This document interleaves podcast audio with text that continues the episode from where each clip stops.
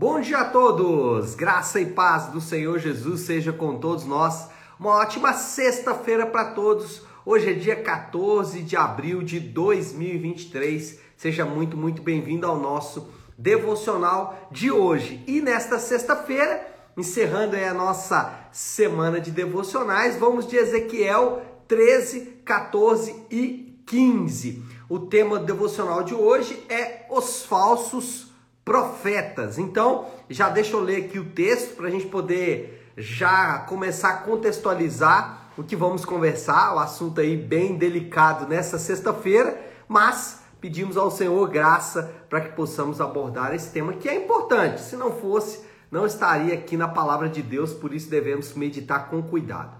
Ezequiel capítulo 13, dos versículos 8 até os versículos 10. Então, Ezequiel 8, desculpa, esse aqui é o 13, do 8 ao 10, que diz assim: Portanto, assim diz o soberano, o Senhor, por causa de suas palavras falsas e de suas visões mentirosas, por causa de suas palavras falsas e de suas visões mentirosas, estou contra vocês.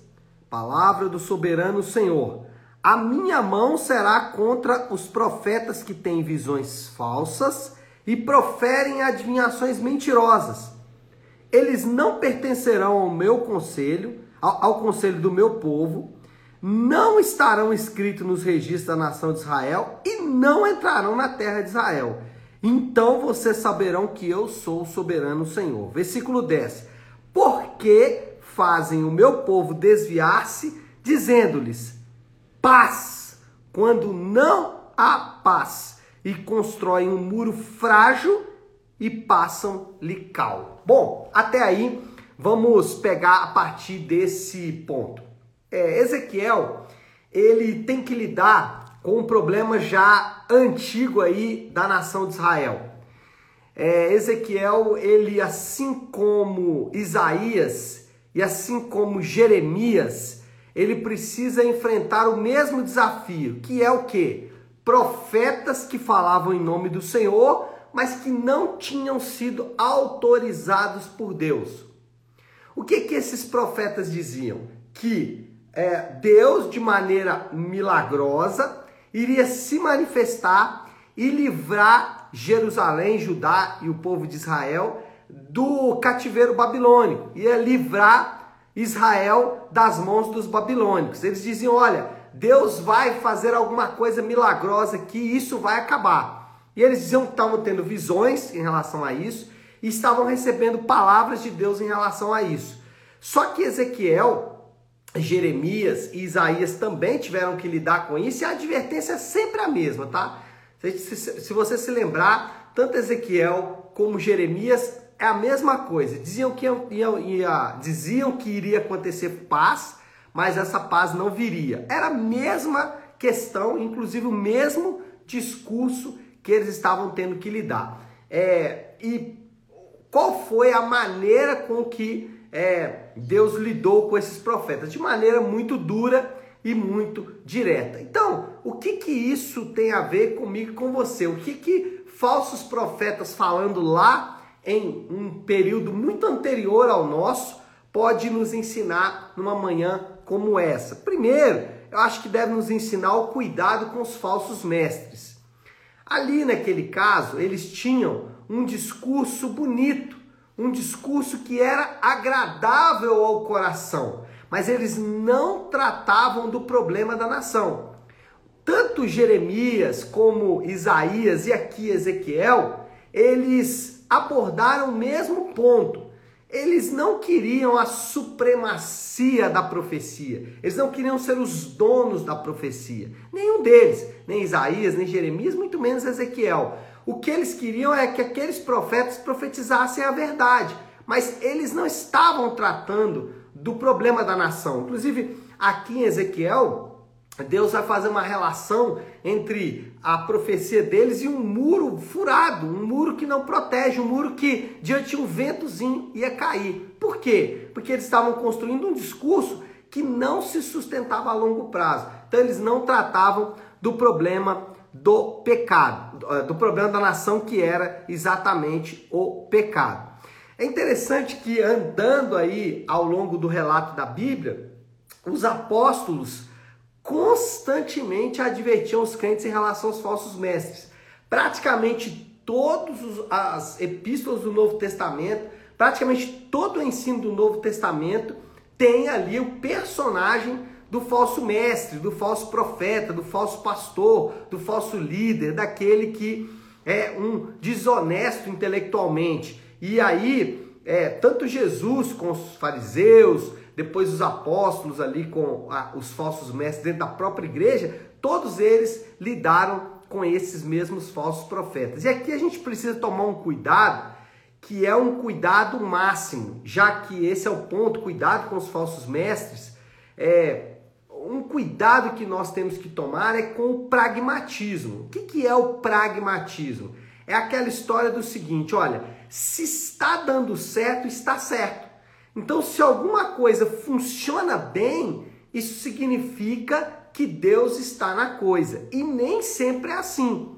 Nem sempre o fato de algo funcionar bem significa que Deus está envolvido com aquilo ali. É, na Bíblia, o certo é o certo e não é o certo que está dando certo.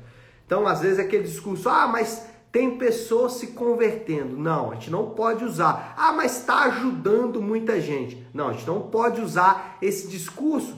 Por quê? Porque foi inclusive o discurso aqui que Ezequiel teve que lidar. Aqueles homens até resolviam o problema ali a curto prazo, mas não tratavam com o problema a longo prazo. Então, cuidado com os falsos mestres. A gente tem visto, né, o quanto o falso ensino tem causado dano nas pessoas, né? Crentes às vezes piedosos são vítimas desses falsos ensinos. Então a gente precisa tomar muito, muito cuidado, porque se era um problema na época de Ezequiel, na época de Jesus não foi diferente, na época dos apóstolos também não foi diferente e nos dias de hoje também não será diferente. A gente não pode esquecer disso jamais. Bom, e como fugir então dos falsos mestres? A Bíblia é a nossa única regra de fé e de prática.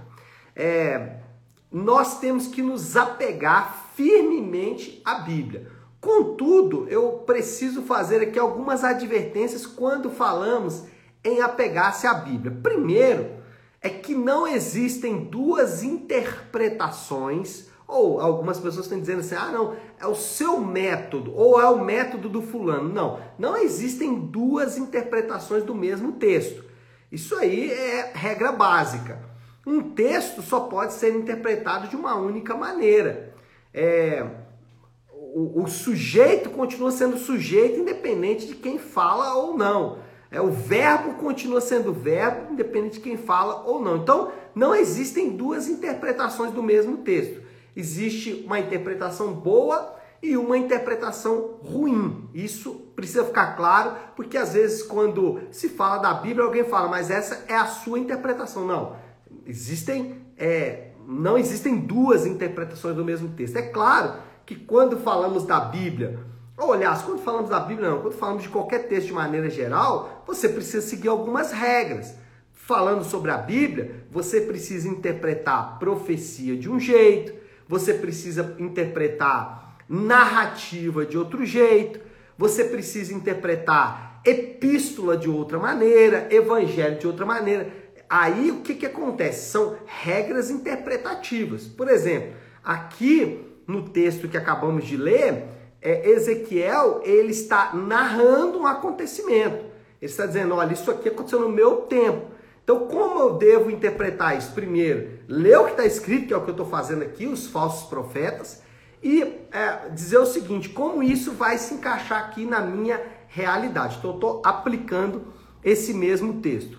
Outro ponto importante é o seguinte: o sola escritura da reforma não significa que cada um pode ter a sua própria interpretação. Esse foi um equívoco também de muitas pessoas. Tem pessoas que falam assim, só a escritura diz que agora todo crente pode interpretar a Bíblia ao seu próprio modo. Não, não é isso que o só a escritura diz. Só a escritura diz que o seguinte, a Bíblia ela está em um patamar superior aos tratados teológicos e aos catecismos. os catecismos, os tratados teológicos, eles estão num patamar e a Bíblia está no outro patamar. Ou seja, esses elementos aqui estão sujeitos à Bíblia, mas só a Escritura não significa que cada crente vai poder tratar do texto da sua própria maneira. Terceiro ponto aí, procure sempre verificar aonde o me... Ah, desculpa, procure sempre verificar nas escrituras o que o mestre ensinou. O que aquela pessoa falou está nas escrituras? O que eu estou falando aqui nessa manhã com você pode ser encontrado na Bíblia? É isso mesmo? O pastor Léo está com a razão? De onde o mestre que está falando aquilo ali retirou aquele pensamento? De onde ele retirou aquela doutrina que ele está ensinando? É? De onde ele tirou essa ideia que ele está passando para as pessoas? Então, é, esse é um ponto muito importante. E o último é que não tenha muitos mestres, mas tenha mestres fiéis. Esse é um ponto muito importante. Hoje nós temos uma gama gigantescas, de gigantesca de lives, devocionais, aulas, ensinos, podcasts e uma gama muito grande de ensinos sobre a Bíblia especialmente na internet. Mas será que todos que estão ali são fiéis às escrituras? Então, é, essa é uma pergunta importante.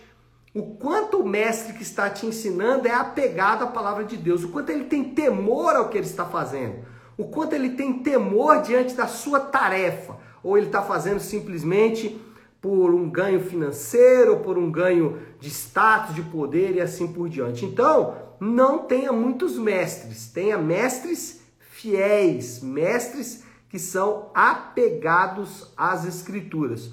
Toda profecia ela deve estar sujeita à Bíblia, ela deve ser retirada da própria palavra de Deus, porque senão você pode estar realmente aí é, sendo alimentado por um falso mestre. Bom, acho que com essas ferramentas básicas aí você consegue já se livrar de boa parte aí dos falsos mestres, né?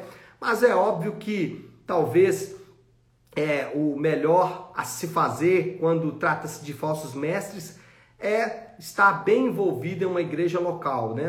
Com uma liderança que você conhece, que você pode analisar tanto o que ele ensina com cuidado quanto a vida dele. Então, estar envolvido em uma igreja local talvez seja a ferramenta mais é, preciosa quando falamos aí de falsos mestres, mas eles estão por aí, tome cuidado. Bom, por último, acho que o último conselho aqui, já que o tempo também já está andando, é seja gracioso. O que, que eu estou dizendo com isso? Quando se deparar com um falso mestre, se você tiver oportunidade, advirta aquele irmão. Mateus 18, se teu irmão pecar contra você, vá até ele. Então, se você se deparou com um falso ensino, Seja meu, se eu falar alguma coisa aqui que não está nas escrituras, ou que confronta as escrituras, é, me advirta. Advirta alguém que está ensinando você, né? Fala, olha, o que você falou não está na Bíblia, você está falando aí é, é uma heresia, é um, é um erro, então não faça mais isso. Então, é, advirta esse irmão, mas faça isso com graça. Né? Não faça com, esse, com sentimento justiceiro né? Satanás vai te pegar e outras coisas mais. Não faça isso. Sempre com o coração cheio de graça, cheio de amor. Por quê? Nós somos chamados sim a julgar. Jesus disse: julgue os falsos profetas. Mateus capítulo 7 ele vai falar sobre isso. Ele vai falar que nós devemos enxergar o lobo em pele de cordeiro. Mas como devemos fazer isso? Com um coração gracioso, sabendo que se não for a graça e a misericórdia do Senhor, nós também estaríamos envolvidos nesse falso ensino. Então, seja extremamente gracioso. Pastor, mas o próprio texto aqui fala né, que os falsos profetas serão punidos por Deus. A vingança pertence ao Senhor. Nós não devemos fazer vingança com as próprias mãos. Nós devemos ser graciosos. Eu, eu confesso que isso é difícil às vezes, mas nós temos que exercitar graça quando nos depararmos com o falso mestre. E se tivermos oportunidade, advertir em amor aquele irmão para que ele possa mudar a sua própria conduta. Bom, moral da história aí já para a gente caminhando para o fim. Deus deu a sua palavra para o seu povo para que eles pudessem julgar as profecias. Vamos usar essa ferramenta poderosa para proteger, para proteger o nosso coração. Então, Deus nos deu a Bíblia para nos livrar de cair, né, nesses tropeços aí dos falsos mestres. Vamos usar essa ferramenta, vamos nos apegar à palavra de Deus. E o desafio do Léo para esta sexta-feira, então, já que nós estamos falando sobre isso, é estude a Bíblia. É, não leia apenas, não medite apenas. Isso são boas coisas a se fazer, mas também estude, estude com afinco, estude com destreza, estude para que você cada vez mais adquira aí o senso crítico, para que já diante da heresia você veja rapidamente, só vai conseguir fazendo isso estudando. E hoje a gente tem tantas ferramentas para nos ajudar que a gente não pode nunca ser remisso em relação a isso. Tá certo, meu povo? Bom, acho que é hora de orar, né? Já falei para danar hoje. então a gente pode orar agora. Então, se você puder, pare aí um instante o que você está fazendo e vamos juntos buscar a Deus em oração. E como eu gosto de fazer toda sexta-feira, gosto de encerrar a semana de devocionais com a oração que o Senhor nos ensinou com a oração do Pai Nosso. Pai nosso que estás nos céus, santificado seja o teu nome. Venha o teu reino, seja feita a tua vontade, assim na terra como no céu. Dá-nos hoje o nosso pão de cada dia. Perdoa as nossas dívidas, assim como perdoamos aos nossos devedores. E não nos deixes cair em tentação, mas livra-nos do mal, porque teu é o reino, o poder e a glória para sempre. Amém. Amém, meus amados irmãos. Então é isso. Nós vamos ficando por aqui. Que Deus te abençoe. Uma ótima, uma excelente sexta-feira para todos. Fiquem com Deus.